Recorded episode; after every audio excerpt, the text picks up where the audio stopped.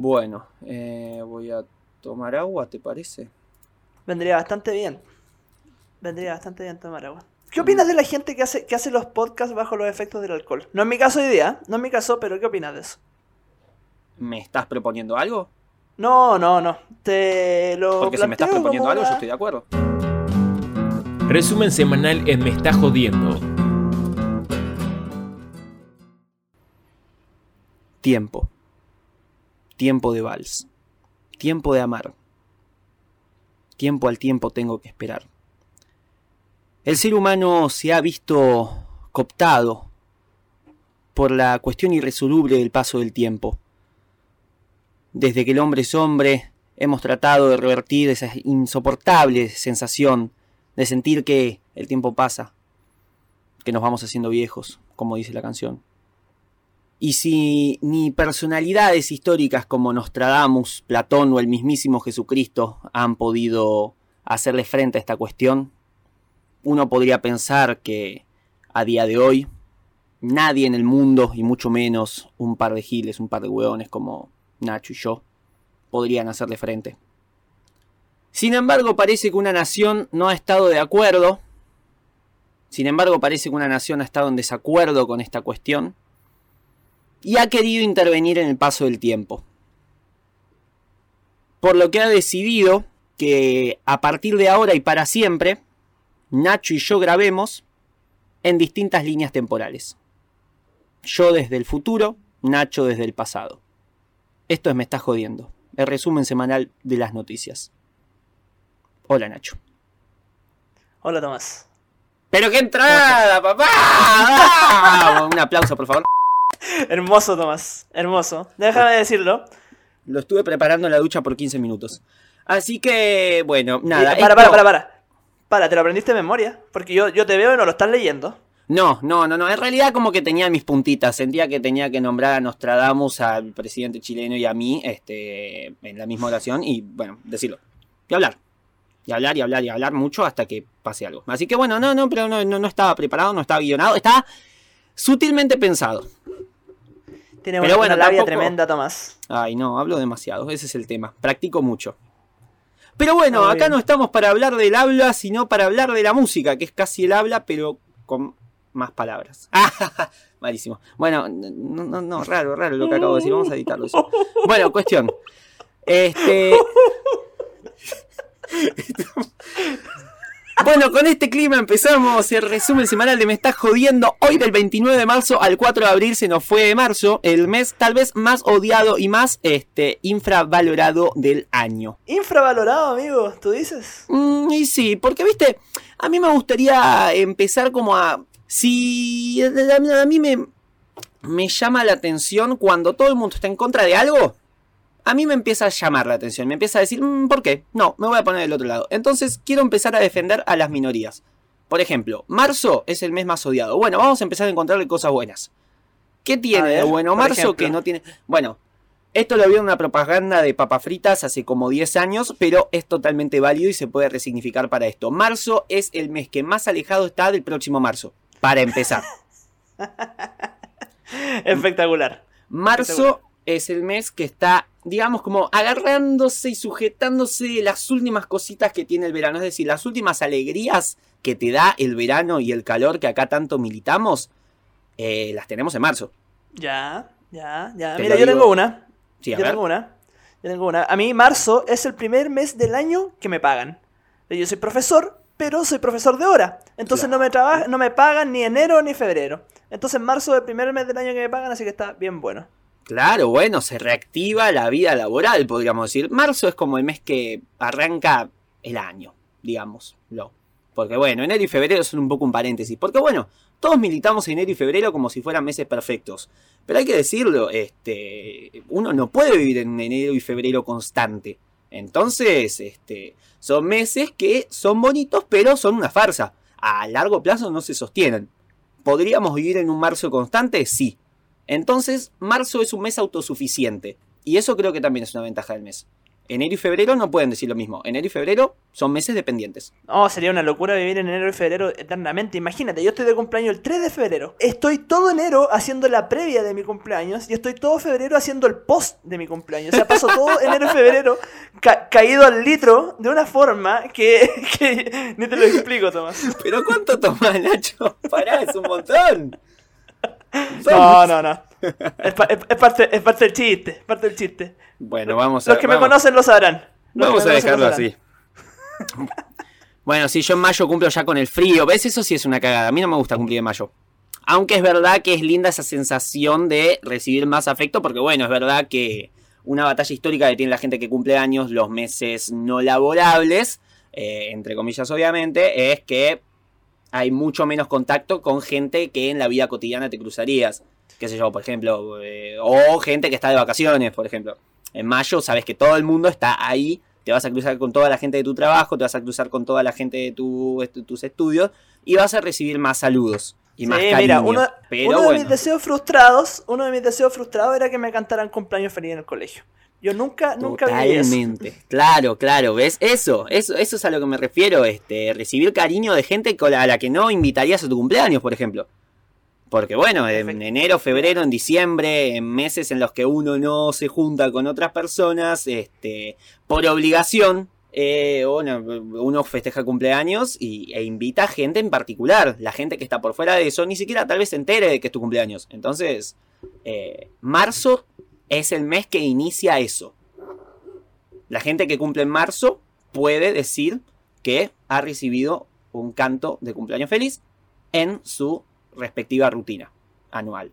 La gente que cumple en diciembre, enero o febrero tal vez no puede decir eso. Y eso es otro punto a favor para marzo. Démosle punto a favor a marzo entonces. Pero, como tú lo dijiste, no estamos aquí para hablar de marzo, sino que estamos aquí para hablar, bueno, sí, de los últimos días de marzo, de hecho, desde el 29 de marzo hasta ahora, el 4 de abril. En mi caso, a las 8 de la tarde y en tu caso, a las 7. ¿o no? Claro, porque no Por- terminamos de hablar de esto. Eh, nos han boicoteado el podcast, básicamente. Así es. Tu gobierno ha decidido que este, a partir de No, ahora para, para, para, para, para, planos para. distintos.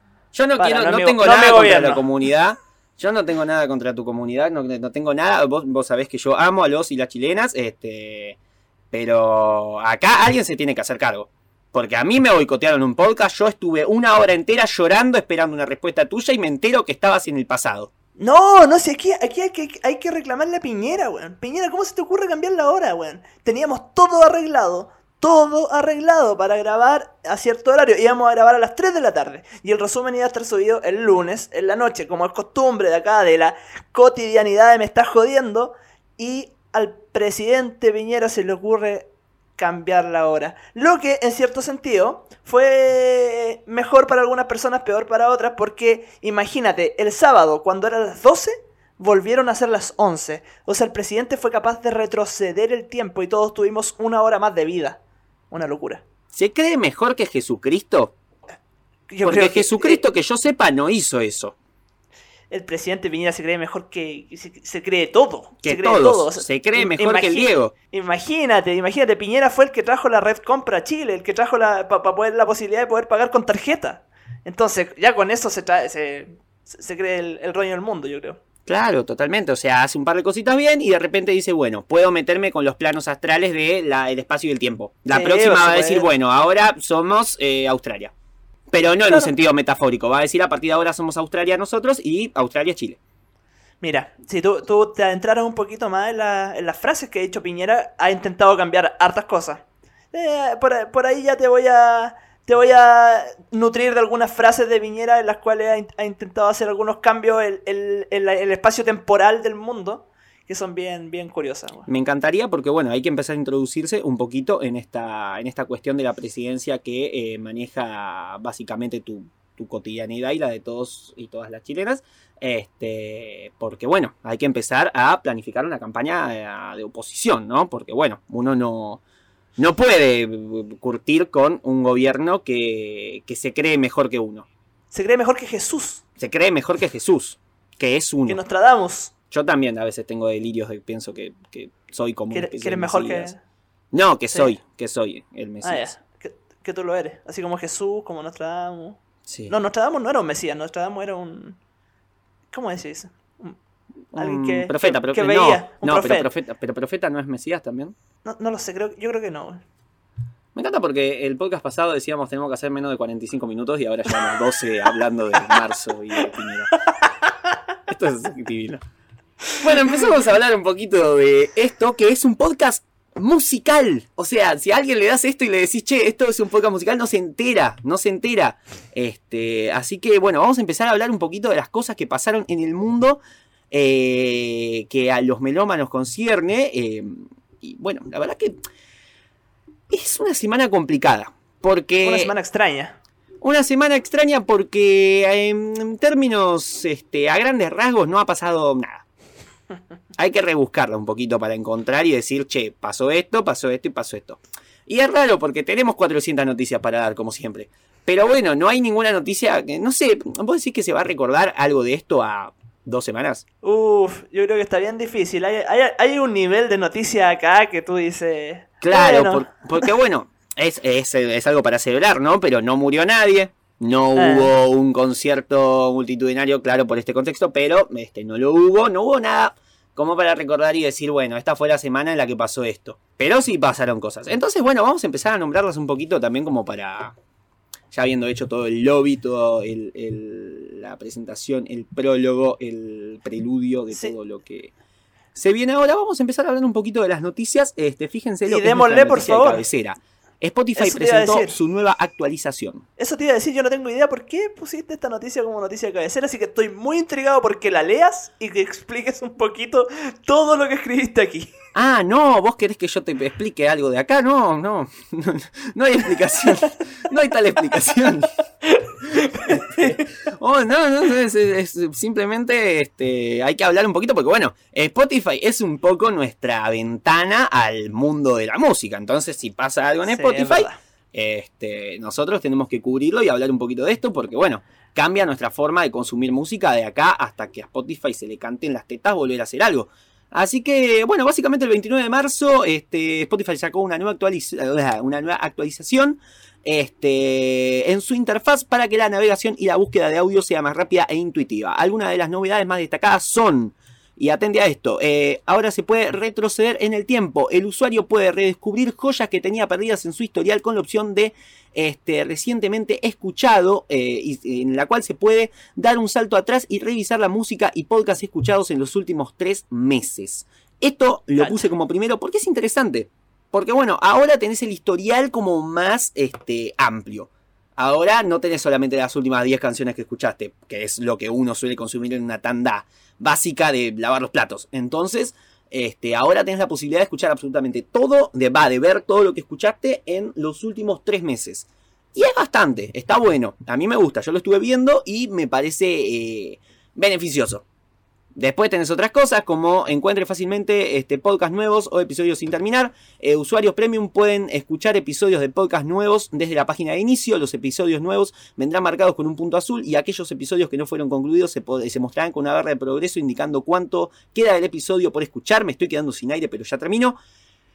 Spotify implementará una nueva apariencia con el objetivo de mejorar la experiencia de desktop y web player, es decir, la versión de escritorio, para que esté más organizada y sea más fácil de acceder. Eh, con esta apariencia mejorada, el usuario tendrá un mejor acceso a la opción de buscar que estará al lado derecho del navegador. También los perfiles de cada usuario ahora, ahora incluyen listas de los mejores artistas y sus canciones favoritas. Finalmente, ya se puede iniciar una sesión de radio desde cualquier canción o artista con solo dar clic en el menú eh, tres puntos. Este, esta actualización se aplicó a todos los usuarios de iOS y Android. Y cabe destacar que también este, estas actualizaciones en su mayoría vienen para usuarios tanto eh, gratuitos como premium. Lo cual me gusta y me parece un lindo punto a favor de Spotify. Básicamente ahora Spotify es un poquito más cómodo de escuchar y de usar. Sí, eso veo, pero no sé si la actualización será solo Argentina o es que yo no sé usar muy bien Spotify, pero estoy aquí con mi celular en la mano y no veo nada nuevo en Spotify. ¿Me estás Sorry cargando? que te lo diga, Tomás. Ah, bueno, pero ese es pero de hace siete minutos que estoy hablando de esto, me lo hubieras dicho antes. Nah, bueno, pero se supone que esto, que esto es a nivel global. Se supone que esto es a nivel global. Cualquier cosa, eh, debo ser yo el problema, debo ser yo el problema, tranquilo. esperemos que sí, porque si no, bueno, básicamente nuestra noticia de cabecera ha perdido la cabeza.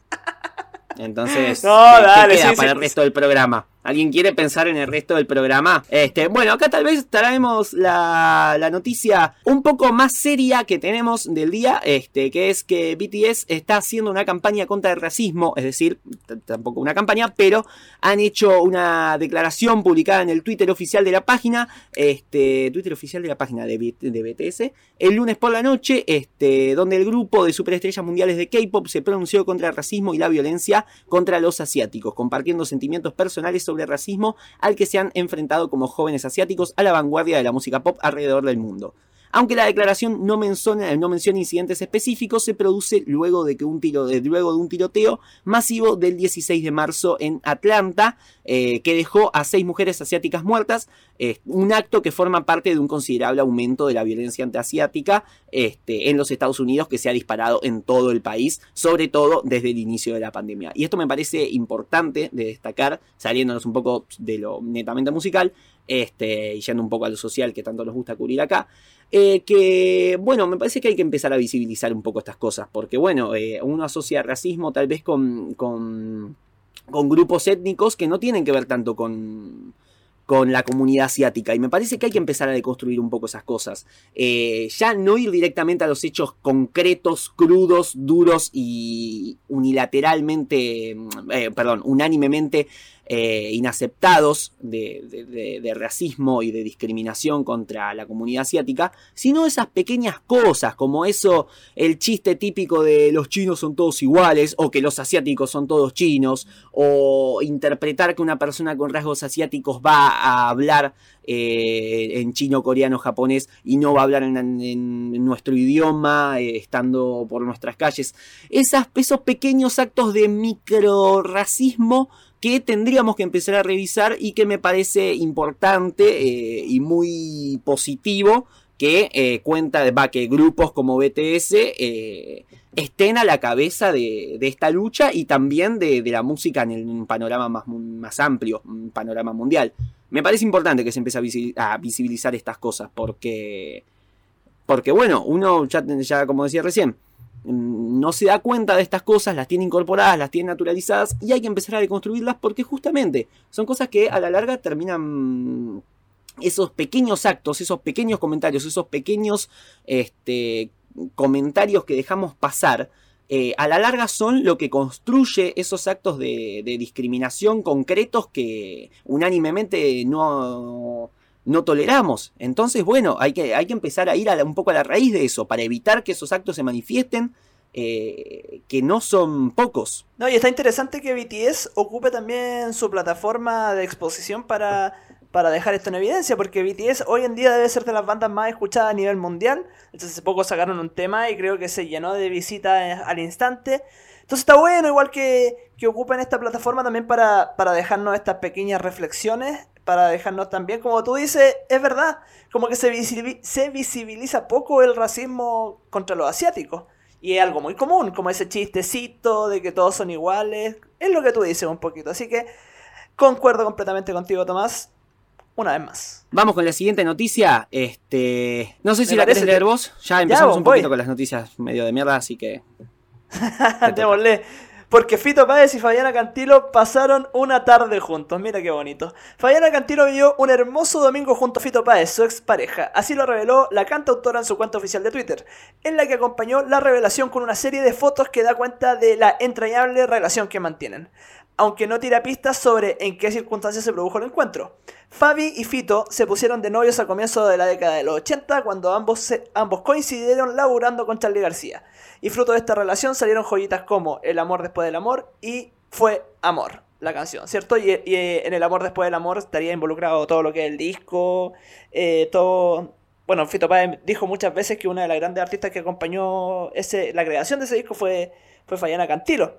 Y ella como tremenda intérprete, yo encuentro que hacen una, una relación de pareja envidiable. Tú dices, ¿qué, qué gana? Bueno, no sé si qué gana, en verdad, quizás estoy generalizando, pero, pero que las relaciones que terminan puedan ser así. Si es que había química, que después pueda existir una relación cordial, sin celos por otro lado. No Claro, sé, no que el amor se transforme, eh, la- que el amor Sí. siga, pero de otra forma. Eh, sí, yo creo que si una relación eh, de amor puede dejar, como decía vos recién, este, joyas como el amor después del amor y fue amor con, con versiones interpretadas por cada uno de, de ellos este, es porque se están haciendo las cosas bien.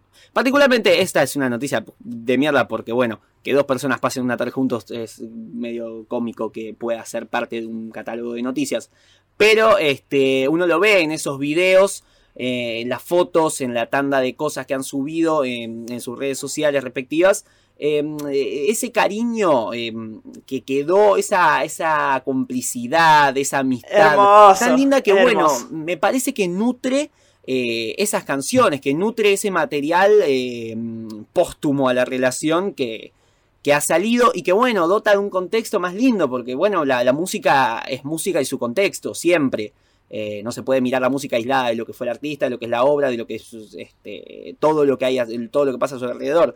Y en estas cosas, estos momentos mágicos que comparten eh, a través de sus redes sociales eh, generan algo este, muy bonito que enriquece también lo que es el trasfondo de las canciones. Sí, completamente, completamente. Así que, más allá de que, claro, son dos personas caminando juntas, es bonito todo lo que tú dices. Bueno, acá en Chile eso es un poco más noticia porque como en Santiago estamos en cuarentena, ya no se puede caminar en la calle. Así que esto... Claro, dos personas caminaron.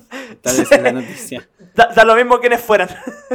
Pero bueno, ahora sí, yéndonos a las noticias, uf, esto se fue al carajo. Vamos a hablar un poquito de nuestra ídola, nuestra diosa, nuestra reina del podcast, que es Britney Spears, que habló por primera vez de su documental, el documental Framing Britney Spears, que hemos cubierto acá con la bella sección de anécdotas en un minuto, autoproclamada bella porque yo la hago. Este, bueno, cuestión que hace unas semanas Britney Spears volvió a hacer noticia en todo el mundo debido a su batalla eh, legal contra su padre y el estreno de eh, Framing Britney Spears, un documental sobre su vida que desató toda clase de reacciones en las redes sociales. Y hace unos días eh, Britney ha publicado, junto con uno de esos videos delirantes suyos que tiene bailando con la canción, particularmente Crazy de Aerosmith, que le contestó esto es muy importante porque le comentó ahí la, cuenta oficial el community manager de Aerosmith, este, así unas manitos, no importa. Cuestión que ella comentó acompañando este video lo siguiente. Mi vida siempre ha sido muy especulada, observada y juzgada desde siempre. Para mi cordura necesito bailar con I Am Steven, eh, que también es otro video que bailó, este, todas las noches de mi vida para sentirme salvaje, humana y viva. He estado expuesta toda mi vida actuando frente a la gente. Se necesita mucha fuerza para confiar eh, en el universo con tu vulnerabilidad real porque siempre he sido tan juzgada, insultada y avergonzada por los medios y lo sigo siendo hasta el día de hoy. Mientras eh, el mundo sigue girando y la vida eh, sigue, seguimos siendo, está traducido como el orto esto. Yo después alguien va a ser expulsado por esto. y la vida sigue siendo igual de frágil y sensible como persona. Perdón, no estaba mal escrito. Mientras el mundo sigue girando y la vida sigue, coma, claro, ahí estaba el error, seguimos siendo igual de frágiles y sensibles como personas.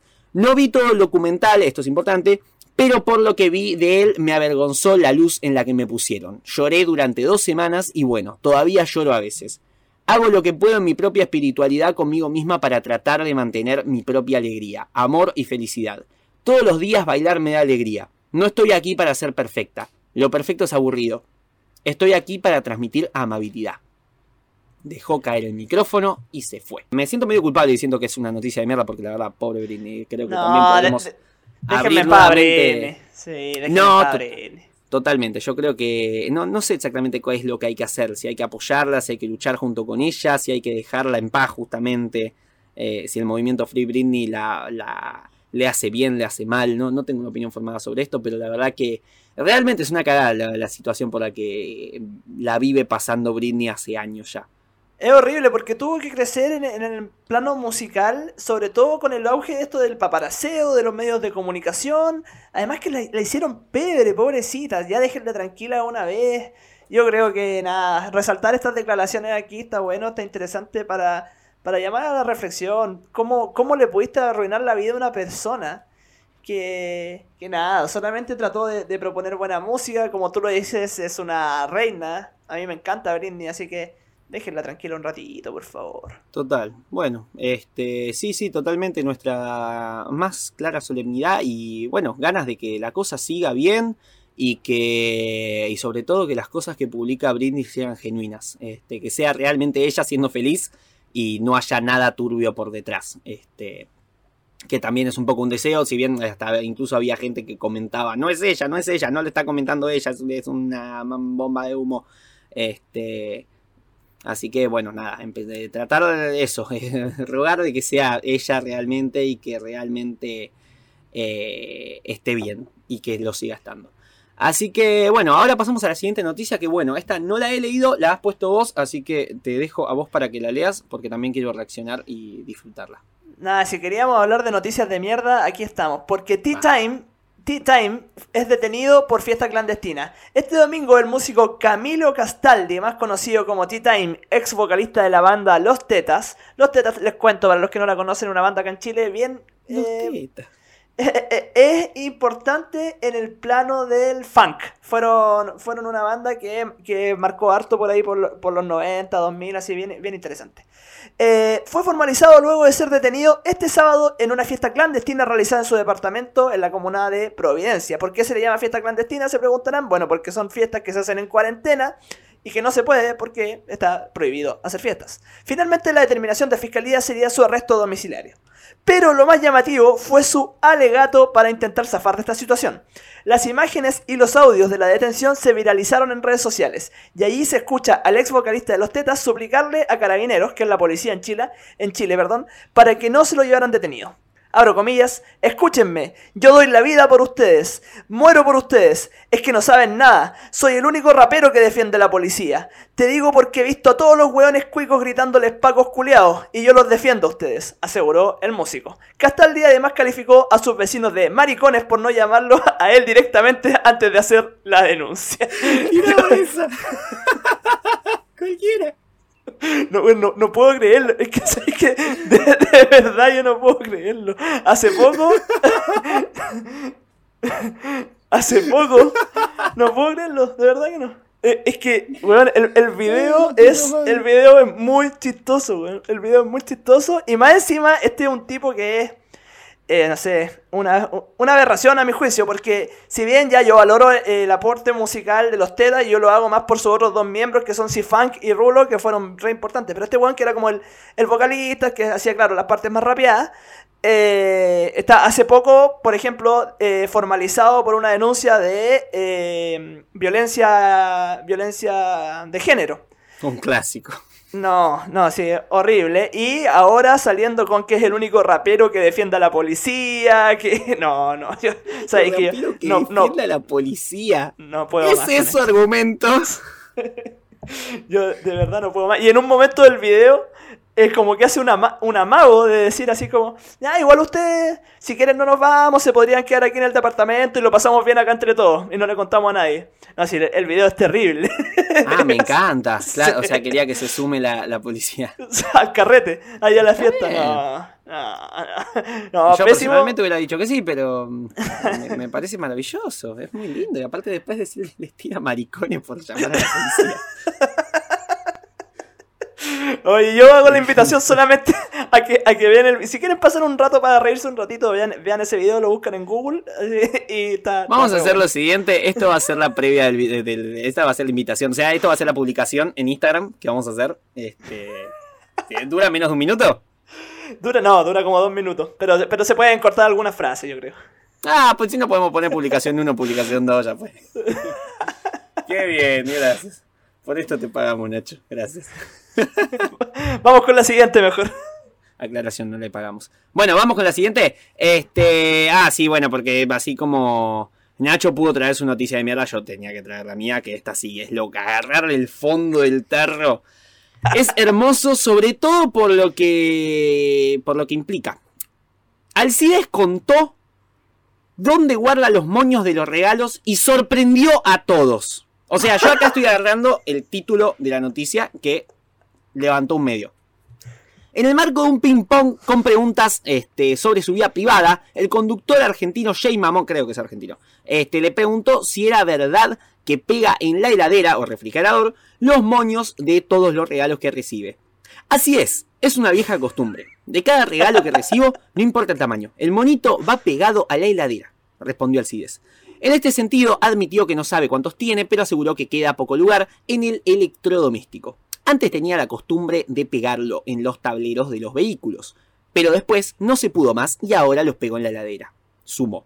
Un detalle, a falta de una, el cantante aseguró que tiene dos heladeras para poder pegar todos los moños de lo que seguramente fueron muchos regalos recibidos durante su vida. 18 medios online hablaron sobre esto. 18. Así a simple vista, distintas, distintos diarios tomaron esta noticia y dijeron, ¡Ew! Esto es importante, vamos a hacer una noticia al respecto. Es hermoso. Oye, y con, y con nosotros son 19. Y vos sabés que hay un par, y con nosotros, claro, nosotros que somos un medio también, serían 19. Bueno, no me pongas así, Nacho. No me pongas así en este plano como si yo fuera el mal también. Este, ya aparece tu presidente, querido. Bueno, este, hablamos de la última noticia y ya terminamos con las noticias de mierda. Pero para, para, para, para, para. ¿No, no, no hay una foto de la heladera de, de Alcides? ¿No hay una fotito por ahí? No tengo idea. Vamos a buscarla en vivo. ¿Querés ir leyendo mientras la busco? Sí, es que por favor, por favor. La heladera de Alcides. Fin. Ese va a ser el título de este capítulo. Bueno, mientras tú buscas, decimos. No, mal momento. lo que es. No. A ver. Demonios. Me encanta. Mándame la foto, mándame la foto, por favor. Y que la gente la vaya buscando en su casa, ¿por qué no? Pero está menos llena de lo que parece igual, ¿eh? O sea, este, uno podría imaginar que tiene más moños. O sea, no, no ha recibido tantos regalos en la vida, sí. Recibió muchos, pero ah, no, no, no está tan llena. A ver, espera, voy a guardar la imagen y a mandártela. Oye. Ah, no, pero tendría que abrirme, meterme. Vos andás leyendo la, otra. Pero, pero, pero, pero, que igual es una tradición interesante. Eso de pegar el moñito. Es decir, podéis contar cuántos regalos he recibido. Pero incluirá los regalos de los fanáticos, los regalos familiares, los que reciben Navidad, los que le da el viejito Pascuero. ¿Incluirá todos? Espero que sí. Porque si no, de verdad, un tipo lleno de regalos. Y llega un momento en el que decís, sí, vamos a meter todo. De repente tenés. Eh, yo creo que llega un punto en el que ya tenés una fijación con los moños. Ves un moño, no importa de dónde venga, y lo tenés que meter. A ver, ahí te, mandé, ahí te mandé la foto. A ver, ahí, está abriendo. ¿Viste ahí tiene, Y tiene estos refrigeradores celestes, así como tipo vintage. Tendríamos que hacer un sorteo, como decir, a ver, el primero que nos mande la cantidad de moños que hay en esta imagen se gana, no sé, le regalamos algo. Un, meet and greet, un meet and greet con nosotros. Un meet and greet. con Alcides. con nosotros disfrazados de Alcides. Oye, deberíamos, deberíamos mandarle un regalo al CIDE. Ahora está de esa forma, ¿o no? Mandarle un regalo al CIDE para, con, un moño, pero con algún moño que tenga algo especial. No sé, con los colores de me estás jodiendo, algo así, para que después claro, hacer tremenda publicidad. y contar y obviamente poner en nuestro currículum, estamos en la heladera del CIDES. La heladera del CIDES, qué buena serie, qué buen nombre de... De película. No sé. Nada, de libro, de saga de libros. De tesis. De, tesis. De tesis. Tendría que hacer una apuesta, como te apuesto que me voy a recibir con una tesis llamada La heladera del CIDES. Oye, tú podrías hacer eso, estaría, estaría bueno. Estaría bueno. Debería. Debería. Sí. Debería, pero bueno. Si es que no se ha hecho ya. Si es que no se ha hecho ya. Nah, no creo. Es demasiado específico. quizá, quizá alguien de los otros 18 medios también está pensando en lo mismo. Sí, es verdad, bueno, la cantidad de repercusión que habrá tenido esto. Yo me, enteré porque lo, tomaron de, la radio que escucho todos los días. Obviamente riéndose de forma irónica, ¿no? Pero digo, llegó a todos lados, realmente esto. Esto es una genialidad. Es Esto es una genialidad, es una genialidad. Bueno, vamos a cerrar un poco porque vamos ya, ¿cuánto vamos? 36 minutos, esto se va a ir al carajo, esto va a durar dos horas. Vamos a hacer esto, vamos a tratar de poner una canción. Ahora cuando terminamos ponemos una sola canción y después al final ponemos un pedacito de otra y ya está. Porque si no vamos a estar, esto va a durar dos horas. Vamos con la última noticia. Vamos, porque mal momento, Beyoncé fue víctima de robo de un millón de dólares. Los hechos ocurrieron a principios de marzo, pero no han salido a la luz hasta ahora. Es decir, que la ceremonia de los Grammys en la que se hizo historia le sirvió también a Beyoncé para resarcirse de lo que acababa de ocurrirle apenas un, par de semanas antes. Le habían robado cerca de un millón de dólares. La artista, sufrió, el asalto de, de tres... Chucha perdón, perdón, me impresioné mientras la estaba leyendo. La artista sufrió el asalto de tres de los almacenes que posee en la ciudad de Los Ángeles, llevándose los ladrones que actuaron en un par de ocasiones con una diferencia de una hora, no, perdón, de una semana, varios objetos de gran valor. Entre estos artículos sustraídos por los atracadores se encuentran varios bolsos o vestidos de grandes diseñadores, así como otros más extraños, juguetes infantiles o fotografías que pertenecían a la estilista de la artista. O sea que cuando ganó todo eso que ganó en los Grammy, le habían robado tres palitos. Ah, no, un palito. Uno solo. Un no, yo creo que acá hay varias cosas para rescatar. Primero, que al parecer Beyoncé tiene tres almacenes. Claro. Tiene almacenes. Y Beyoncé Este, tiene almacenes, claro. Quizá puede tener más de tres. Porque estos son los de Los uno- Ángeles. Claro, sí, sí, sí. Acá dice tres de los almacenes. Entonces Claro. tienen más de tres almacenes. Este, después, bueno, las cosas que vende, como juguetes infantiles o fotografías.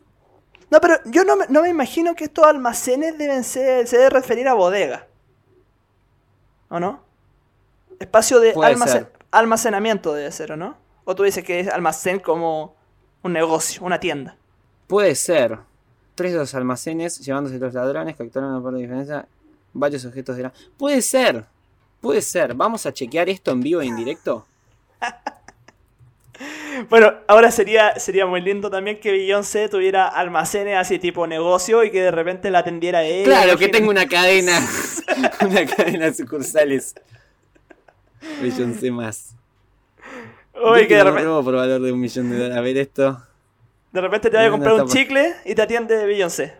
Beyoncé no está pasando por su mejor momento y se llevó un gran susto. Eso es mentira. Debe estar pasando por su mejor momento. Estaba pasando por su mejor momento. todo lo tiene, sí, que nada. Le han sustraído objetos por más de un millón de dólares. Me encanta porque aparte, bueno, este, pensemos esto. Fíjate la, la noticia como está titulada. Mal momento. Beyoncé fue víctima de robo. O sea, mal momento. Solamente un momento. Entonces tan malo no debe ser todo. Digo, no está pasando por su mejor momento. Eh, tampoco. Si estás en una Ay. situación en la que te sacan un millón de dólares y es un, solamente un mal momento, no te arruina la vida, eh, entonces tan mal no debes estar. ¿Qué tan mala puede ser tu vida si, si un millón de dólares no te, no te afecta tanto? ¿Qué tan mala no te significa más que un mal momento. Claro, claro. Que como, como quien pisa un chicle en la calle, ¿no? Claro, es como. Ah, la puta que lo parió, miraste contratiempo. Bueno, a mirar para adelante. A ganar Grammys. Este, se desconoce la identidad de los ladrones Los mencionados almacenes donde se ha sufrido robo se encontraban en varias unidades de almacenamiento alquiladas por Parkwood Ah. Entertainment. Tenés razón. Tenés razón y me salvaste de quedar expuesto como un salame pensando que habían asaltado supermercados atendidos por la mismísima Beyoncé y o empleados. Y o por todos sus dobles a lo largo del mundo. Exactamente, gente disfrazada de Beyoncé a lo largo de todos Los Ángeles y por qué no Estados Unidos. Así que bueno, muchas gracias por salvarme de esa exposición. Pasamos a siguientes cosas. Este, bueno, vamos a poner una cancioncita, casi la única canción que va a sonar en todo el día. ¿Qué vamos a Eh, escuchar, Tomás? Cuéntame. Qué buena pregunta, porque sabes que no lo preparé. Voy Oye, a buscar pero- la última no. canción que haya escuchado. No, ¿Qué no, eh, espera, espera, espera, espera. Escuchemos, permíteme, escuchemos Violeta de Alcide. ¡Ah! ¡Qué atento que está usted, caballero! Señoras, señores, esto es Violeta de Alcides, lanzada en el año 1987. Tiro, ahora mismo lo chequeo. Mira cómo se menea, cómo le gusta caminar, suavecito como la marea, su mirada te puede matar. Mira cómo va gozando, cómo suena su cascabel, su pasito me está envenenando y se pierde el anochecer. No la dejes ir, no la dejes ir, porque te lo digo yo, ¿quién es sin decir adiós, no la dejes ir, no la dejes ir, porque te lo digo yo, ¿quién es Violeta? Y se lleva mi corazón. Baila como un terremoto, su cintura me hace temblar. Tiene un feeling que me vuelve loco, yo no me puedo controlar. Mira cómo sube y baja, como si se fuera a romper. Me corre un frío por la espalda, yo no sé lo que voy a hacer. No la dejes ir, no la dejes ir, porque te lo digo yo. ¿Quién es Violeta? va sin decir adiós. No la dejes ir, no la dejes ir, porque te lo digo yo. ¿Quién es Violeta? Y se lleva mi corazón.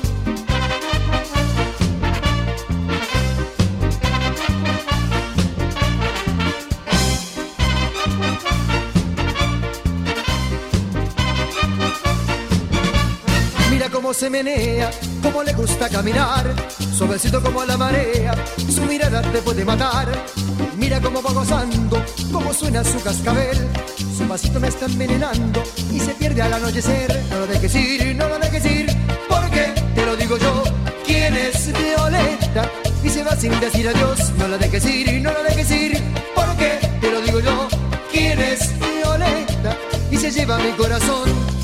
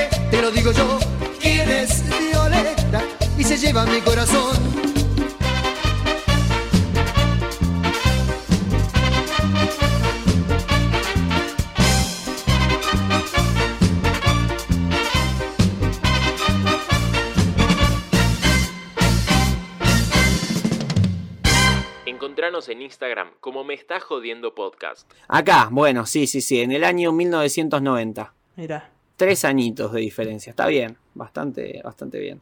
Y originalmente había sido compuesta en el 85 por el músico brasileño Luis Caldas, bajo el título Fricote. Lindo tema también este, ¿eh? así que atente a eso.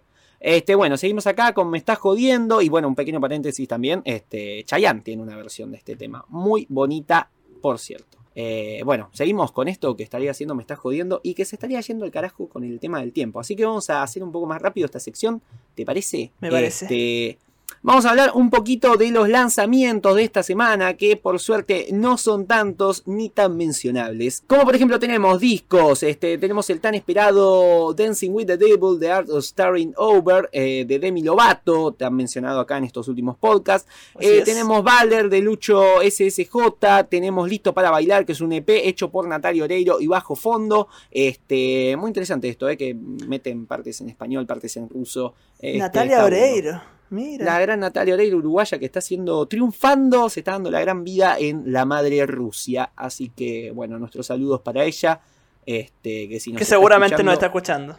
que si nos está escuchando debería este, tramitarnos un par de vacunas allá que tienen tantas. Así que bueno, vamos a seguir ahora con los sencillos que tenemos así, los persas que volvieron para hacer la banda sonora de este, Perros de la Calle, programa radial si no me equivoco, este, junto con Manu Martínez, tenemos Deja Vu de Olivia Rodrigo, tenemos Calle de Lola Índigo, Guaina y Cauti, este, Fahrenheit 451 de Ismael Serrano, de, eh, tenemos Angelito de Obi on the Drums y Flor de, Invol- de Involución de J. Mena, o J. Mena, o Jimena Barón. Este, y acá una pequeña cosita que decidí añadir acá es este, dos cosas que son anuncios. No, yo me sumé con una tercera. Entonces tenemos tres cosas que decidimos anunciar, que son las siguientes. Este, bueno, primero Mon Laferte, que compartió la primera imagen que llevará la portada de su próximo álbum 6, que será lanzado el 8 de abril, es decir, este jueves. Tenemos a León Gieco, este, que volvió a grabar en un estudio después de nueve años eh, y comenzó a grabar un nuevo disco cuyo primer corte, Todo se quema, se dará a conocer el 7 de abril, es decir, este miércoles, y que probablemente tenga que ver con la situación aberrante que está sucediendo en nuestra Patagonia.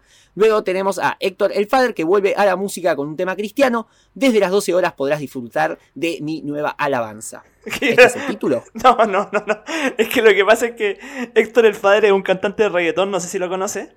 Se escuchaba por, No. por mis tiempos, por mis tiempos, así cuando yo era, yo era joven, así en mi adolescencia, se escuchaba harto. ¿Época Don Omar Daddy Yankee? Sí, Héctor el Fader cantaba en dupla con Tito el Bambino, que también era otro reggaetonero bien famoso de la época. Ah, Tito el Bambino. Eran Héctor, de. Héctor y Tito la, hablamos, la dupla. Y Héctor el Fader se tiene que haber Ah, retirado por ahí. razón! Sí, sí, claro, bien no le tenía el nombre completo, pero Héctor y Tito sí, es verdad, eso sí lo conozco. Entonces eh, se retiró de Ponte tú como el año 2006 y ahora volvió a la música y es muy chistoso que su anuncio era desde las 12 podrás disfrutar de mi nueva alabanza. O sea, como es un tema cristiano, es su nueva alabanza a Dios. Entonces, en el fondo Héctor El Fader volvió a la música pero no para hacer reggaetón, sino que para hacer música cristiana. Plot twist si los hay. Y esto desde las 12 horas sería de hoy. Eh, parece que sí. De hoy 5 de abril. O sea, para, bueno, para cuando ustedes nos estén escuchando, que sería 6 de abril, esto ya estaría lanzado. Así que gente, a escucharlo.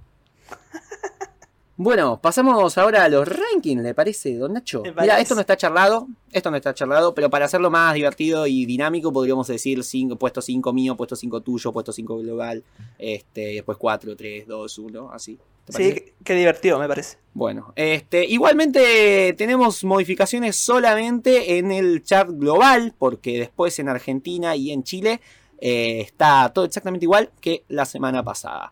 Este, bueno, ranking global, esto sí voy a decirlo yo así rapidito. Eh, tenemos en el puesto 5 que baja un puesto, tenemos Telepatía de Cali Uchis. Eh, en el puesto número 4, bajando dos puestos, tenemos Driver's License de Olivia Rodrigo. En el puesto 3, que mantuvo el puesto, tenemos Astronaut in the Ocean de Masked Wolf. En el puesto 2, que es un estreno y básicamente apareció en el puesto 2, eh, tenemos Montero de Colby, Montero Call Me By Your Name de Lil Nas. Eh, y en el puesto número 1, que mantiene su primera posición, tenemos Peaches de este, Justin Bieber con Daniel César, eh, Caesar y Gibeon. Eh, bueno, vamos acá a los quintos puestos de Argentina y de Chile. En Chile, ¿cómo están las cosas? En Chile, en el quinto puesto está 911 de Sech, con 1.352 reproducciones. Bueno, acá, puesto número 5, tenemos Elegante, RKT de Papu DJ con Elegante con 1.700.000 reproducciones. Puesto número 4 por acá, Ella no es tuya, remix de By Rochi, RD, Mike Towers y Nicky Nicole. Este, bueno, acá en el puesto número 4 tenemos eh, Bandido de Mike Towers, eh, John con 1.900.000 reproducciones. En el puesto 3 por acá, Duckity, que no baja, de Bad Bunny con Jay Cortez con 1.402 reproducciones. En el puesto 3 de acá tenemos Ella no es tuya, etcétera, con 2 millones. El 2 de acá, Bandido, de Mike Towers con June. ¿Cómo se pronunciará eso? No tengo idea. 1.641.488 reproducciones. John.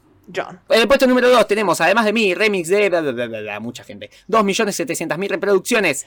Y en el puesto número 1 acá, Fiel by los legendarios Wisin y Jay Cortez con 2.487.279, o sea, 200.000 más de reproducciones que la vez pasada. Medio raro eso que puse. Sí, perdón, no se entendió. Quería decir que tiene 200.000 reproducciones más que la última semana. Sí, pues eso fue, Que la semana eso fue lo pasada. que dije, ¿no? ¿Se Que la vez entendió? pasada que lo dije. ¿Se entiende? No, no, pero ahora lo leo y por ahí podría ser un poco confuso. Pero bueno, eso no es tan impresionante como nuestro puesto número uno, que es Elegante Bizarrap Music Session, volumen 38 de Bizarrap, con Elegante, con 3.244.089 eh, 89 reproducciones. Es decir, 200.000 reproducciones menos que la semana pasada. Pero que, Y con pero qué bueno, pero qué bueno que se mantenga ahí. Qué, bueno que se mantenga ese tema en el número 1, ¿o no? Es que es un temazo, querido. Nos deberíamos ir con ese. Vamos.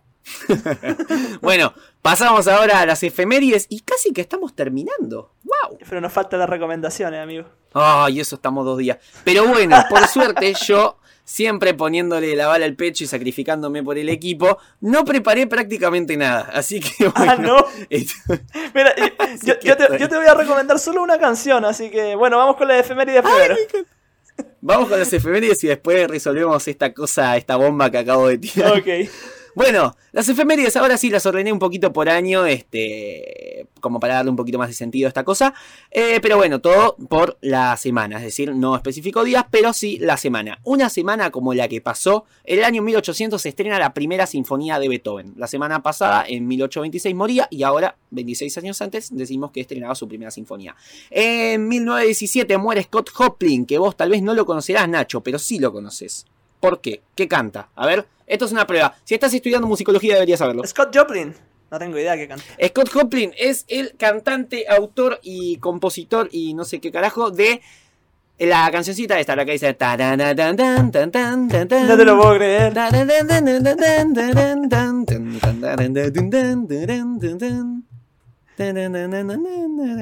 Ay, mira, mira. No, ¿cómo no la voy a ubicar? Por supuesto. Es como, la música que, que acompaña. Estás viendo una película en blanco y negro y está alguien tocando piano al lado, está como tocando eso, ¿no? Yo la usaba, yo tuve una época oscura de youtuber en su momento y usaba todo el tiempo esa banda sonora para todo.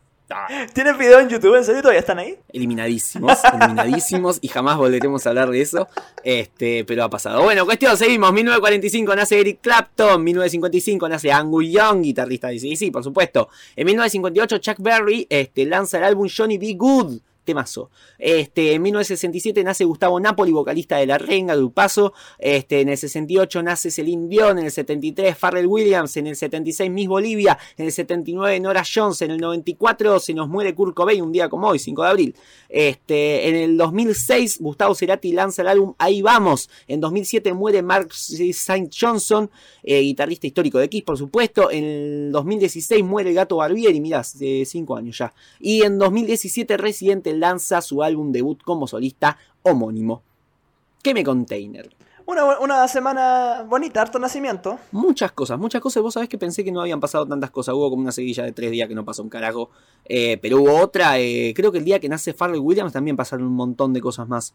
Em, pero bueno, no las vamos a ver ahora porque lo tendríamos que haber pensado antes. Hubiera estudiado más para el parcial, Carly. Pasamos ahora sí a las recomendaciones como para ya ir eh, dando fin a esto. Eh, bueno, a mí me había tocado, eh, mira, ni siquiera tengo el título, fíjate lo mal que estoy. Porque era, la, hist- era el de Ziggy Stardust, pero no me acuerdo cómo era el nombre entero. Dile sí Stardust nomás, está bien. Tranquilo. No, yo quiero decirlo entero. The Story of Ziggy Stardust. Era este, ¿no? Sí. Rise and Fall of Ziggy Stardust and the Spider from Mars. Este, bueno, no he pensado una opinión formada, pero la verdad que sí, me gustó, me pareció muy interesante. eh, me pareció muy bien hecho, muy bien armado en respecto a la, a la composición eh, del esquema de tres obras, porque si te fijas, hay tres canciones que terminan de una manera así como concluyente, las demás están más, eh, más eh, enganchadas una con otra. Es interesante la historia, es este, muy, muy loco pensar que esto ya se hizo hace mm, casi 50 años, si es del 72, claro. El año que viene se cumplen 50 años de este disco, me parece eh, fundamental y me parece muy lindo que lo hayas traído acá porque, bueno, eh, nos permite tanto a mí como a otras personas que tal vez le tienen miedo a discografías tan extensas como de, artistas como por ejemplo David Bowie, este, me parece un lindo punto de entrada. Así que bueno, te agradezco la recomendación. Me gustaría haber traído algo más completo. eh, pero bueno, la verdad es que me he quedado corto con esto. Em, pero Pero. nos viene bien porque estamos tratando de ahorrar tiempo. Así que bueno, no sé Nacho si vos has visto el video, que yo tampoco volví a ver porque también tenía ganas de tener una respuesta para lo que vos puedas llegar a decir el video que yo te recomendé, pero no lo volví a ver. No, hermoso el video. De hecho, tomé algunas notas acerca del video. Son, son cuatro páginas nomás, así que tranquilo. Vamos a terminar luego. Nada, tomé algunas frases que, Perfecto. Que, ahora me encantaría poder encontrarlas porque en esta libreta que yo tengo acá tengo todo. Mis clases, las canciones que escribo, todo, todo, todo, todo. Bueno, aquí dice. eh, bueno, de partida el, video me encantó. No sé si me encantó, pero me gustó harto. Porque él parte diciendo que no va a ocupar ningún tipo de canción ni nada para que no le bajen el video, porque él siente que corre peligro de que, el, de que el video sea víctima de censura. Bueno, y a fin de cuentas hay una frase con la que me quedé harto que dice que el negocio de la cultura no está en la creación, sino que en la distribución, y que todas las leyes están enfocadas para proteger los derechos de distribución a las distribuidoras y no al artista. Y me parece que en ese sentido un video muy explicativo de cómo funciona el tema del copyright. No me acuerdo exactamente cómo se llamaba el canal, ¿cómo se llamaba? Eh, Music Radar Clan. Eso, para poner en contexto también a la gente que, Radar Clan. que sepa más o menos lo que estamos hablando. El video habla acerca de- del copyright, su historia, las leyes que se han hecho y, aquellas personas que han tratado de romper un poco con esto, ¿cierto? Habla un poquito de cuando Jagger crea su propia discográfica, cuando James Brown genera una productora, eh, el surgimiento de After Music, no sé, yo, yo encontré un video como históricamente muy bien explicativo y además con los conceptos súper claros. Eh, bien interesante, te, digo, me gustó harto. Yo no, no sabía tanto acerca como de lo del copyright, de las leyes de derechos de autor. Aquí ya eh, destapamos hartas interrogantes, como el tema de, bueno, ¿y de quién son los derechos? No son de los autores. Pues al, al autor lo que le llega es la migaja de todo lo que gana la, la empresa de distribución, como las discográficas. Así que, bueno, un gran video, te lo agradezco de verdad mucho y también para recomendar el canal que está, parece que está bueno, ¿no? Parece que habla de hartos temas así como no tan populares, o sea, como no tan, no como lo que yo hago, que acerca de hablar de un disco, sino que rompa un poquito más estos esquemas. Sí, claro, yo que- creo que no es tanto de hablar cuestiones más o menos populares, sino, bueno, dar miradas que uno tal vez no encuentra en otros lados. Acá el video se llama La verdadera historia que esconde el copyright y que no nos cuentan, del canal Music Radar Clan. Si alguien lo quiere buscar, dura 21 minutos, es muy interesante. eh, se puede escuchar haciendo otra cosa porque no, no, no es tan importante la imagen como el audio. Eh, yo creo que acá lo importante de este video son dos cosas que plantea. Básicamente, este, dos conceptos que desnaturaliza, que son primero pensar a la industria discográfica como algo indestructible, al mostrar dos ejemplos en los que, por ejemplo, Mick Jagger y James Brown eh, lucharon contra esa industria. Este, que uno tal vez ve la industria y dice, no, no se puede hacer nada. Bueno, en realidad sí se puede hacer algo. Obviamente desde la postura de dos artistas multimillonarios, ¿no? Por supuesto. Pero eh, decir que no es indestructible. Me parece lindo eso, mostrarlo como una cosa que tiene decadencias, que tiene falencias y que tiene eh, formas de, de, de, salírsele. Y me parece interesante eso. Y por otro lado, también el hecho, este fue un concepto que es fundamental, que es decir, uno cuando te, cuando te dicen el copyright daña a los artistas, eh, eh, perdón, eh, la piratería daña a los artistas y qué sé yo, no, en realidad lo que daña es a la industria discográfica. Me parece fundamental distinguir de lo que es la industria discográfica del artista. ¿Qué daño se le hace al artista cuando se piratea y qué daño se le hace a la discográfica cuando se piratea? Me parece fundamental eh, este video en particular porque, bueno, introduce ese concepto y me parece que es algo que hay que desarrollar y empezar a pensar un poquito más. Así que, bueno, eso era lo que había traído respecto de este video. Sí, realmente muy eh, interesante. Bueno, para hoy... Muy, muy interesante. Pero para, para, para, para, para, te digo yo, así como tratando de imitar tu acento. Eh, para, ¿qué? Para, Para, che, para. Bueno, mira, que también me recomendaste eh, la canción de Barbie, no me acuerdo del, apellido, que se llama... ¿Te acordás? Que no. Barbie Recanati. Barbie Recanati, la canción que no. Y déjame decirte que me impactó de, de grata manera eh, algo que tú decías, que tiene que ver como con una atmósfera más de invierno, eh, sobre todo como con esto, ¿cierto? De, lo, de música como dentro de una cueva. Es muy interesante como esto la la predominancia de una percusión, una percusión que es bien popera, pero con una guitarra eléctrica con harta distorsión. Yo eso lo encontré muy bonito, como una mezcla muy buena, y a la vez como ocupando este recurso del pop de repetir hartas palabras, de, de, usar harto la reiteración en términos de letra. Y obviamente utilizar melodías que, que también me, me llamaron harto la atención porque era entre entre una guitarra con hartos efectos de pedalera y, el uso de sintetizadores. Así que está bien bonito el tema, bien para, para acrecentar esta lista de invierno que supongo que de, una u otra manera iremos eh, haciendo más grande a lo largo de estas semanas. ¿O no, Tomás? Bueno, sí, sí, sí, total. Bueno, muchísimas gracias obviamente por dar un análisis más completo de lo que yo había dicho la otra vez, que era, me gusta mucho porque tiene la guitarra distorsionada y se escucha invierno. Este, así que... Bueno, gracias por eso, este, me alegra de que te haya gustado y bueno, vamos a seguir un poquito con eso. En particular, yo en realidad tengo una recomendación, tal vez este, me salgo también un poquito de los parámetros de lo de siempre, pero me parece que era interesante traerlo y particularmente esta sección que estamos recomendando cosas no solo para nosotros, sino también para la gente que nos escucha. Eh, resulta que Ringo Starr dio una entrevista esta semana en la que eligió eh, álbumes para eh, gente que está introduciéndose a los Beatles. Eh, y bueno, lo que recomendó fue, y dijo, va, dijo lo siguiente, deberían escuchar Revolver y Abbey Road. Y si realmente les gustamos, deberían escuchar el álbum blanco. Hmm. Entonces, bueno, obviamente yo no te estoy diciendo, eh, para la semana que viene escuchate el álbum blanco, porque obviamente imagino que lo tenemos todos conocido de memoria, pero me parece interesante esto, que es, este, me gusta mucho cuando los artistas mismos eh, hacen un poquito lo que nosotros tratamos de hacer acá, que es dar introducciones y divulgar un poquito eh, y acompañar en el proceso del descubrimiento musical a la gente. Entonces me pareció hermoso la, idea de traer acá a, alguien ni más ni menos que a Ringo Starr, eh, dando su recomendación de por dónde deberíamos entrarle a los Beatles si no los conocemos. Obviamente es difícil encontrar gente que no los conozca, pero bueno, tal vez profundizar un poco si alguien quisiera. bueno, lo que nos dice es esto: escuchar Revolver, Abbey Road, Abbey Road, el último disco, el de los cuatro chabones caminando, este, por la calle Abbey Road, Revolver, el que está así como una especie de collage con dibujos eh, de las caras. Claro, en blanco y negro, es un álbum que salió más o menos a la mitad de la discografía, eh, tiene temas como Tomorrow Never Knows. Eh, Eleanor Rigby es de, este álbum, ¿no? Sí. Igual, se me... Sí, aquí estoy. Que se me confunden un poco, pero parece que sí. Escuché, bueno, escuché, Revolver ayer, que me lo compré en, en, vinilo, precisamente porque estoy pensando en tirarlo para, para algún capítulo de discología por ahí. me encantaría, me encantaría. bueno eso, ¿no? Yo también, es uno de los dos que tengo de, vinilo. Tengo ese y Sgt. Pepper. Pero bueno, cuestión y me parece muy interesante. The White Album es muy difícil de conseguir en vinilo. No, yo no estoy teniendo problemas para conseguirlo. Si alguien tiene el dato, tílemelo por favor, porque me, estoy con muchas ganas de sí, tenerlo. creo que nunca lo he visto. Este, Nunca lo vi, sí, es verdad, nunca lo vi así en formato vinilo. Así que bueno, obviamente, si alguien tiene el dato, por favor, tírelo.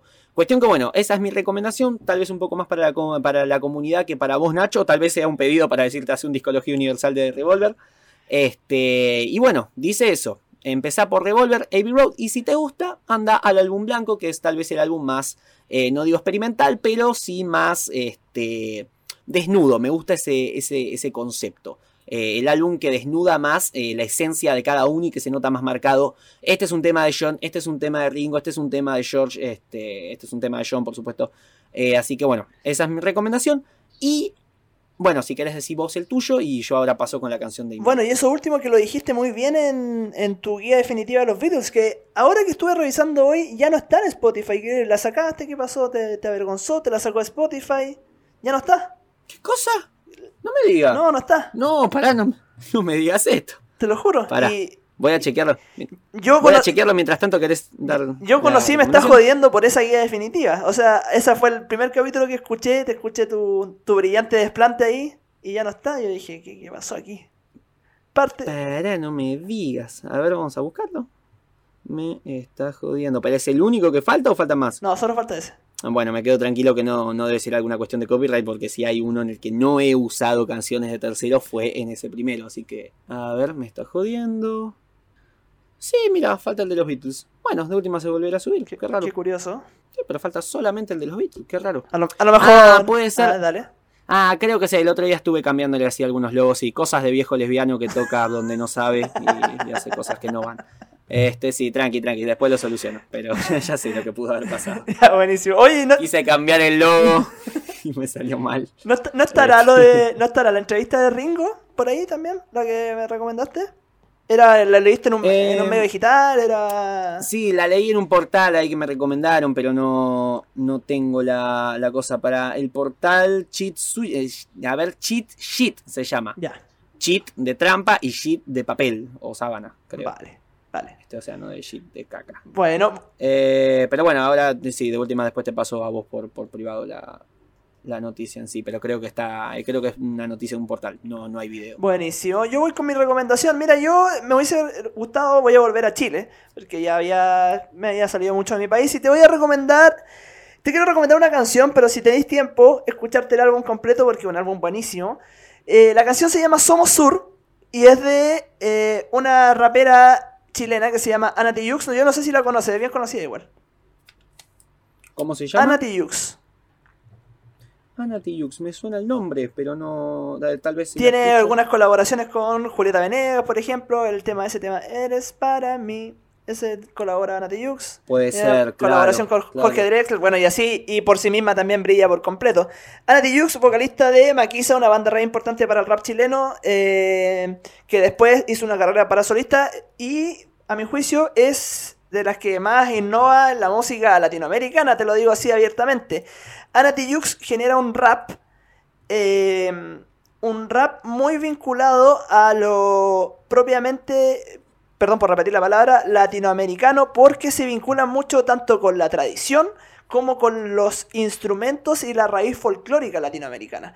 Entonces rapea bajo elementos obviamente del rock, también del rock y del rap, que es como la, la esencia del rap en sí mismo, pero a la vez como con esta onda media, media de los jaivas, media de arcoíris, como ocupar elementos de, de raíz folclórica. Y eso yo lo encuentro una genialidad. Bueno, y particularmente este tema, Somos Sur, lo canta con Chadia Mansur. Chadia Mansur, ¿quién es? Es una rapera palestina. Entonces, la gracia y la temática que tiene esta canción, que sale el año 2014, del disco Vengo, es que reconoce al sur del mundo como un espacio de opresión. El sur del mundo como un espacio de resistencia. No solamente Latinoamérica, sino que todos somos sur. Todos los que estamos al sur estamos dominados por eh, los que están en el norte, en el fondo.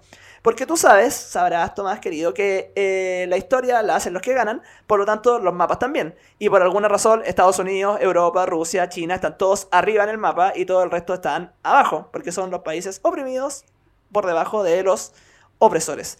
Y así, eh, hace un- una pequeña reflexión acerca de esto, acerca de la resistencia de tanto de países africanos como Palestina, o sea, perdón, no africanos como Palestina, tanto africanos, tanto como Palestina, tanto como latinoamericanos, eh, etcétera. Y la encuentro una genialidad. Bueno, Chadia Mansur canta en su idioma, canta en árabe palestino, así que nada, es un- una canción hermosa a mi juicio. Y el disco entero, el disco Vengo, también es un disco hermoso, así que si andáis con tiempo y, te gusta el rap eh, con, con rock, que es similar a lo que hace Calle 13, por ejemplo, eh, nada, dale una escucha que es muy, muy bonito. Che, interesantísimo lo que estás contando, ese concepto de, del sur como una unidad este, oprimida. Che, muy interesante, en serio, eh, me, me lo has vendido muy bien. Eh, y bueno, sí, lo, lo escucharé con muchísimas ganas porque pinta muy bien y a mí particularmente me encanta cuando eh, se combinan tantos elementos de tantas, no solo de tantos géneros, y sino también de tantas culturas y, bueno, en lo particular ritmos latinos. Así que bueno, eso por tu parte, esto somos, es Somos Sur de Ana con este, Mansur y si se puede escuchar el álbum entero, que por supuesto lo haré, eh, el álbum entero del año 2014 me figura acá. Sí, Así Al- que- El álbum se llama Vengo. Yo, eh, bueno, antes de trabajar para Me Está Jodiendo, hice una lista de los mejores álbumes álbum chilenos, así que desde mi propio análisis lo- yo la posiciono este álbum del año 2014 como el número 7 de los mejores álbumes, álbumes chilenos. Eh, no solamente considera- considerando toda la historia de, de la música chilena, a este yo lo posiciono en el 7, así que si te interesa un poquito mi criterio, a mi juicio es de lo más importante que se ha hecho en Chile y yo creo que también muy importante a nivel latinoamericano. me interesa una barbaridad su criterio, así que bueno, este, obviamente lo escucharé con muchas ganas y con mucha expectativa, porque bueno, el séptimo mejor álbum chileno de la historia me parece eh, muy interesante y muy importante, así que bueno, Eh, bueno, vamos, este, me perdí, me perdí porque me quedé pensando mucho, tengo muchas ganas de hablar sobre esto, pero bueno, siento que si empezamos a hablar eh, vamos a estar hasta la semana que viene y no es la idea, así que bueno, voy a dar mi recomendación sobre el tema de la playlist de invierno. Este, bueno, esta semana me voy a ir un poquito para, para la otra punta, me voy para Australia. Este, para recomendar una canción de Five Seconds of Summer, este grupo justamente australiano. De- voy a recomendar una canción de su segundo álbum de estudio que es Sound Good Feels Good. Eh, la canción es Airplanes. Me parece, la verdad, eh, bueno, esta es una de las canciones que más ha marcado mi adolescencia. A diferencia de One Direction, yo creo que Five Seconds of Summer es uno de los grupos que si bien he entrado, le- le- les, les he entrado para caerle bien a otra persona, eh, es uno de los grupos que sí me ha calado hondo y que sí he amado y que sí he disfrutado genuinamente. Así que, bueno, y Airplanes en particular me, parece, me pareció siempre un tema espectacular, muy emocionante, que cumple perfecto con esta característica de... Está sonando alarma. Bueno, cuestión, una canción que cumple mucho con este ese criterio que hablábamos de la música de invierno. ¿Por qué? Porque es una canción con eh, mucha orquesta, mucha presencia, mucho poder.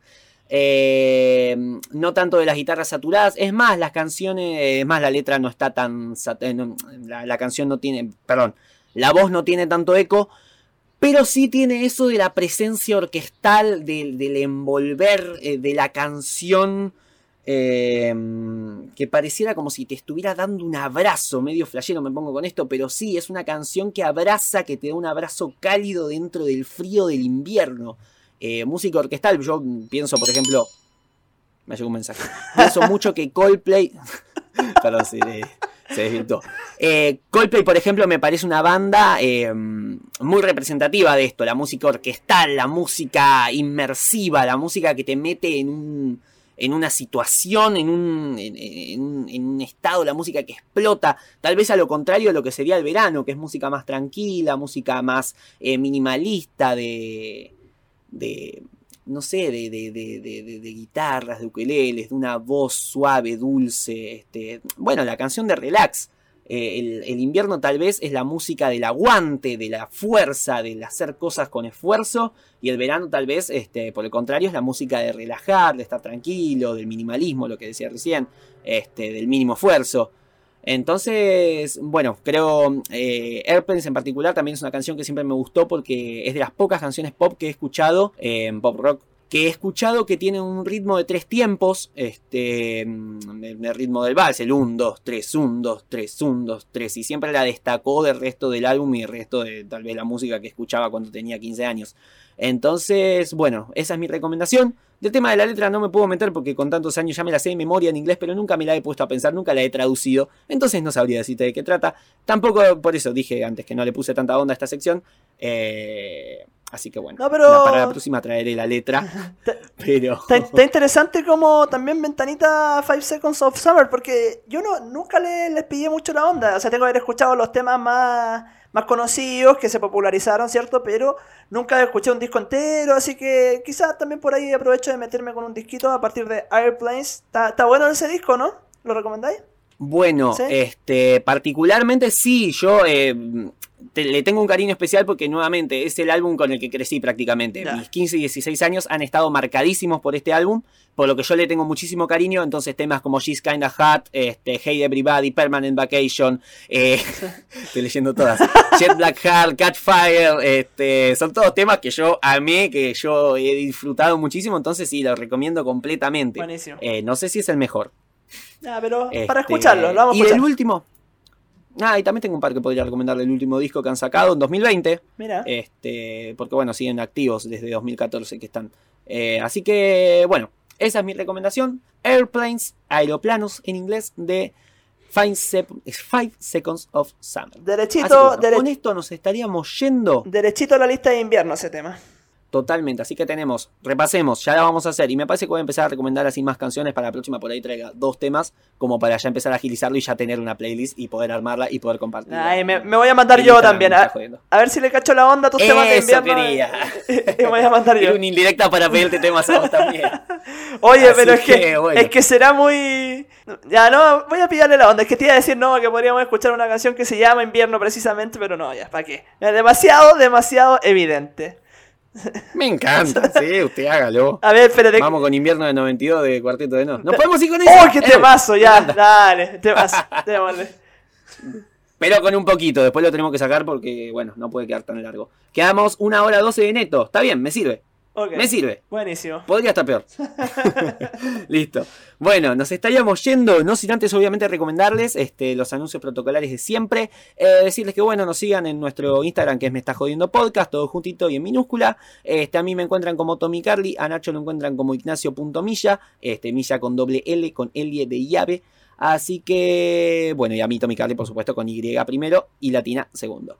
Este, nos estaríamos viendo la próxima. Eh, yo por mi parte el viernes estaría subiendo, si todo sale bien, seguramente se suba el sábado. Soy medio colgado, así que tal vez pase eso. Pero estos días estaría sacando mi nuevo podcast formato original de El Piti Álvarez. Así que vayan corriendo a escuchar el de Chayanne, que fue el último que salió. Así no, no se pierden y están al día. Que está hermoso, Este, Nacho, deja- por su parte, déjame decirte ¿qué que está, está hermoso, ¿no? Déjame decirte que está hermoso lo de Chayana. Eh, me emocioné, me emocioné de escuchar. Ay, lo escuchaste, Sí. no te hubieras molestado. No, yo, yo partí, yo, yo llegué acá escuchando tu formato original. ¿Cómo no voy a escuchar? Cada vez que sale ahí estoy. Ah, me emocioné con el de que a mí me gusta Chayanne. Es como, es como esa que yo también escuchaba en mi infancia. Era bien fanático. Cuando venía el festival de Viña ahí me cantaba todas sus canciones. Eh, eh, no, por mi parte, Discología Universal sale esta semana, día miércoles.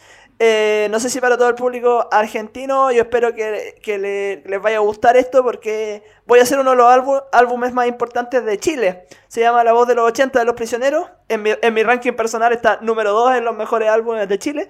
Así Qué que... intriga, ¿cuál será el uno? Tanto que hablas de ese ranking. ¿Cuál será el puesto número uno? Eh, Violeta No Parra. lo digas, no lo digas, no lo digas, no lo digas. Ah, corta- ¿Lo dijiste? córtalo entonces, córtalo. Ah, bueno, yo ya lo sé. No, no me importa lo que piense la gente. Yo digo yo, yo no me quería enterar. Ah, eh, bueno, Vi- Violeta Parra. Quería que hicieras, quería que hicieras un video entero. Lo voy a hacer. Hablando lo voy a hacer. Lo voy a hacer. Va, va. Pero eh, quería enterarme ahí, ya me Ah, spoileaste. Ah, perdóname. me Per- voy, no voy a hablar Che, más. perdóname, Chau. perdóname, che. Bueno, bueno. Perdóname, pelotudo. Eh, eh, eh, eh, perdona, el, mier- el- el miércoles pasado tenía que haber sacado el capítulo, pero tuve muchas correcciones en la universidad, lo digo abiertamente, tuve mucha pega, eh, por eso no lo pude sacar, porque como ustedes sabrán, Y esperabas poder editar en una hora que te sacó tu gobierno, también hay que claro, es, es verdad, yo estuve todo, con todas las Dios. ganas de editar y mi gobierno nos quitó una hora, así que no. No, no, no se pudo nomás. Bueno, eh, el miércoles sale el capítulo, eh, como le digo, la voz de los 80 de los prisioneros. Y para el próximo eh, voy a hacer como lo haces tú, Tommy. Me gustó la idea, voy a hacer una encuesta por nuestro Instagram ahí para ver cuál,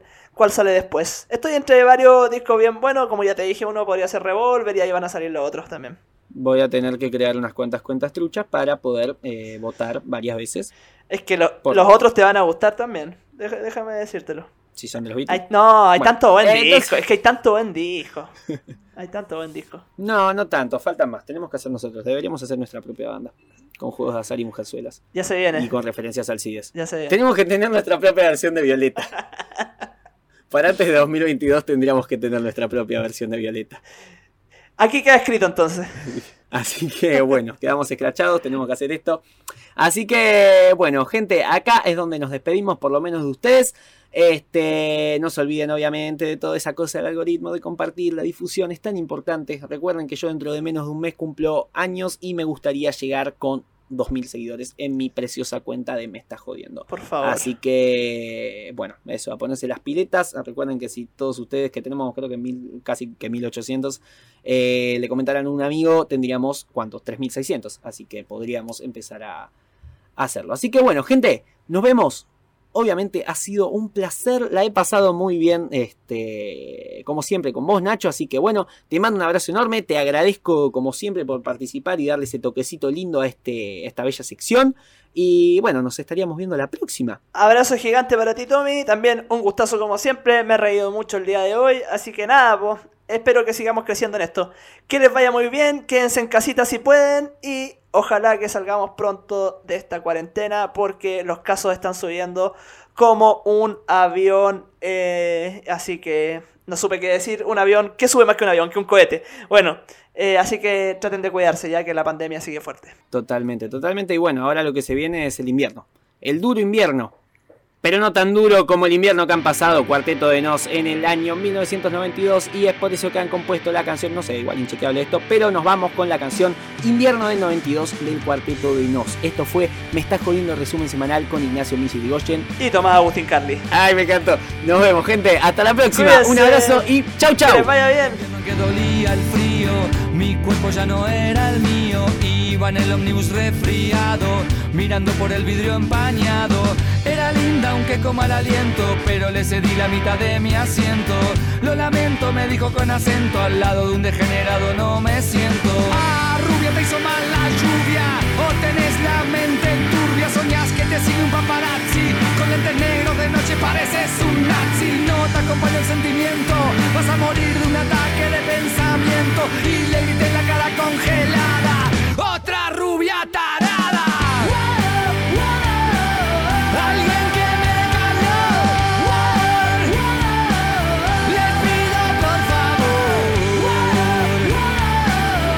Maldito invierno del 92. Bueno. Oye, hay que preparar, hay que preparar nuestra versión de Violeta, ¿o no? Sí, sí, sí, totalmente. Tenemos que preparar algo como, no sé. Tenemos que grabarlo, podemos ponerlo en... ¡Ah! ¡Ya sé! Tenemos que hacer... Mira, mira, mira, ya te explico. Ponemos un CD, grabamos nuestra versión de Violeta y se la mandamos como regalo al CIDES para que la ponga en la heladera con su moño. Todo cierra, No. todo cierra. Espectacular, Espectacular, espectacular. Yo no sé cómo no se nos ocurrió antes, weón. Esto tenía que haber estado en el podcast. Sigue grabando, ¿no? Sí, sigue grabando. ¡Vamos!